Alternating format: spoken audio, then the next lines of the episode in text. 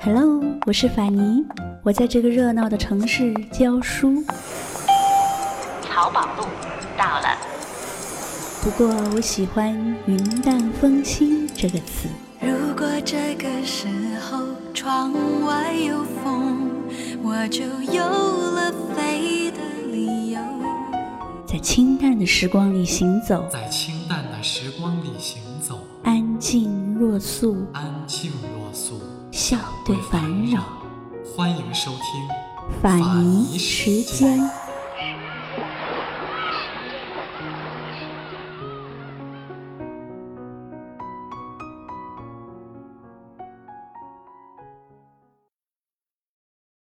我闭上眼睛，整个世界立刻死去。我睁开眼睛，一切再次重生。我想，你只是我脑海里的想象。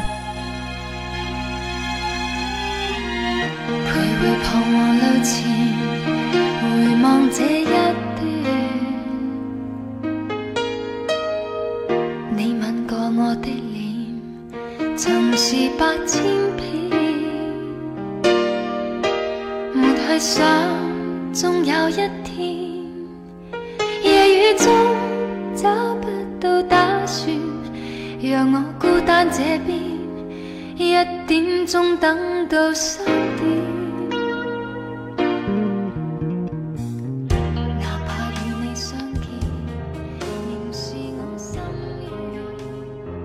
一九六二年七月至一九六三年二月，普拉斯在伦敦度过了他生命的最后一段时光。那一年的伦敦出奇的寒冷，普拉斯疯了一样的写诗。一九六三年二月十一日，冬日的伦敦一片寂静，每个人都不准备出门，只是围着炉火昏昏欲睡。就在那一天，普拉斯在自己的寓所开煤气自杀了。那一年，他年仅三十一岁，他的女儿不到三岁，儿子还不到一岁。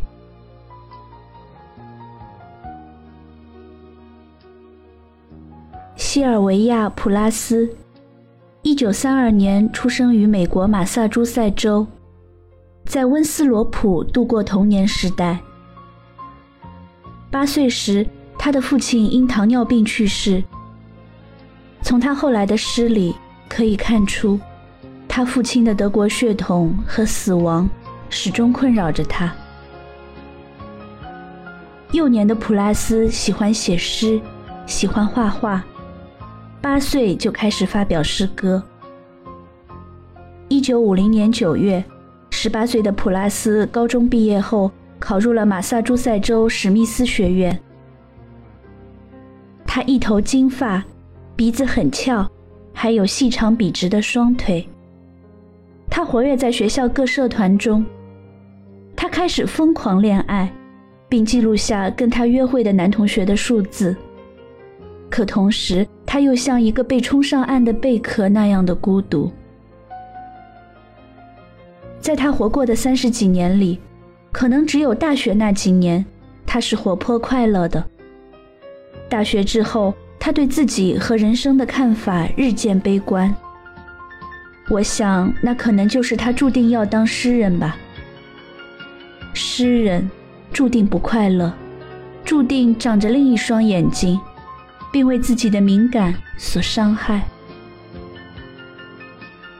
从很年轻的时候起，普拉斯就称自己永远不会忘记看过的事物。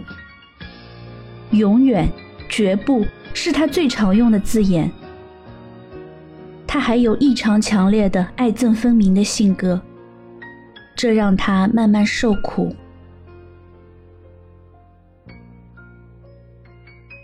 世界上最美的东西绝对是阴影，千万个移动的形体和死绝的阴影，人们的眼神、笑容背后的阴影，地球上被黑夜笼罩的那一边。绵延无尽的阴影。他写诗来歌颂阴影和黑暗。他善于捕捉黑暗。如果生命是一片黑暗的汪洋，他在里面载浮载沉；而光明的白天让他感到凄凉，仿佛是一条白色广阔却又无尽苍凉的大道。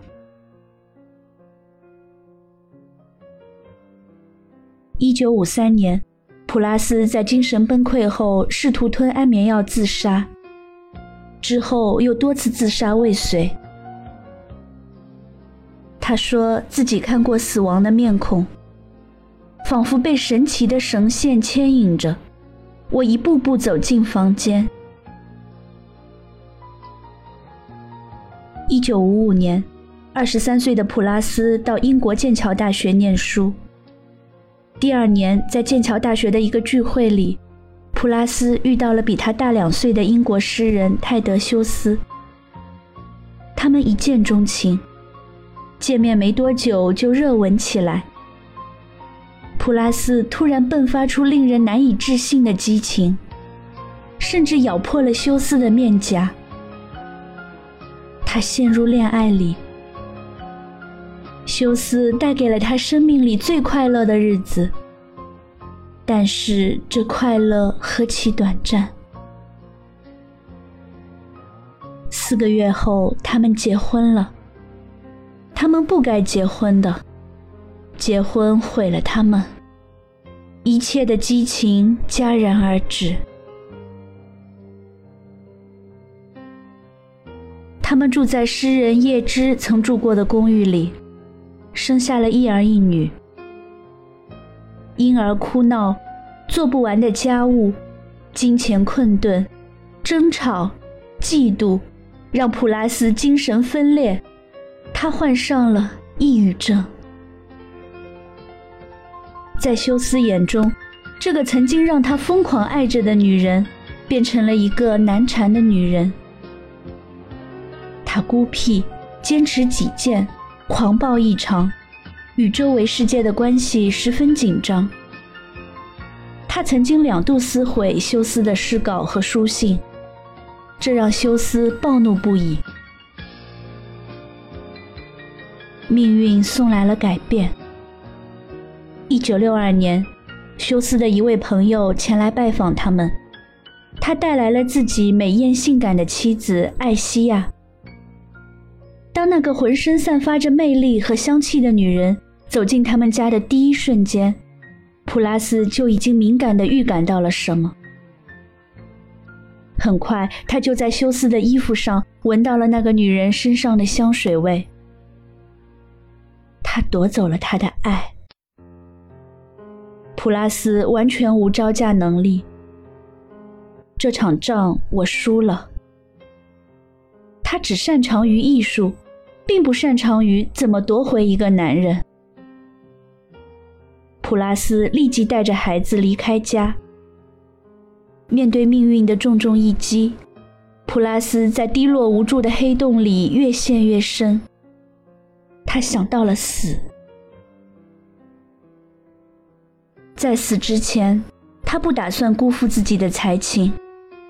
他要写诗，写下爱的癫狂与梦的破碎，写下他所受的苦，写下生命如此微弱，苦痛如此难言。在赴死之前，普拉斯文思泉涌。在孤独、寂寞和贫困中忘我创作。在两个月的时间里，他创作了四十首关于愤怒、绝望、爱和复仇的诗。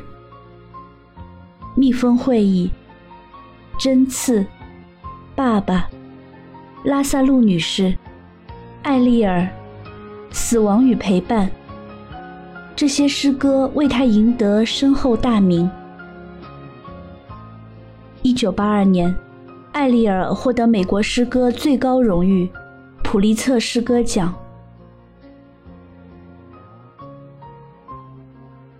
一九六三年二月十一日，一个寒冷寂静的早晨，普拉斯轻轻起身，亲吻了酣睡的孩子之后，在床边留下了面包和牛奶，然后轻轻带上了他们的房门。他用湿毛巾把孩子的门缝塞得死死的，然后走向厨房，打开煤气，把自己的头深深地埋在煤气炉上，亲手结束了自己阴影笼罩的一生。但是他却留下了普拉斯魔咒。一九六九年三月二十五日，从他身边夺走丈夫的女人艾西亚，在杀死了与休斯所生的四岁女儿后，以跟普拉斯一样的惊人方式告别了人世。休斯一直活到一九九八年。后来被称为英国的桂冠诗人，但因为那段婚外情，他背负了一世的骂名。他们的女儿叫弗利达，长大后她成了一名画家，后来也开始发表诗歌。他们的儿子尼古拉斯成了一名鱼类和海洋学专家。二零零九年三月十六日，普拉斯的儿子，四十七岁的尼古拉斯，在阿拉斯加的寓所里自缢身亡。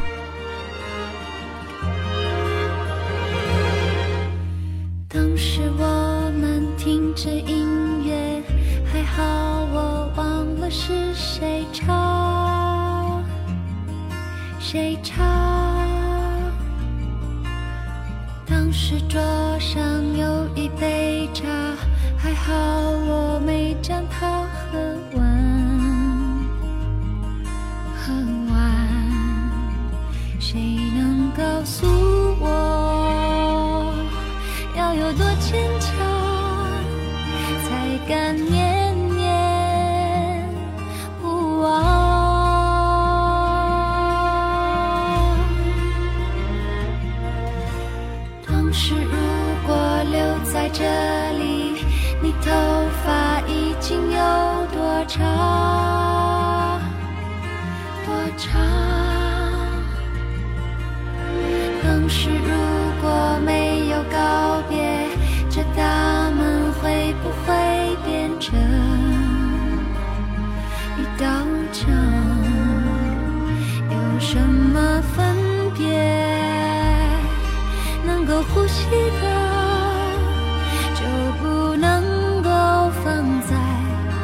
身旁。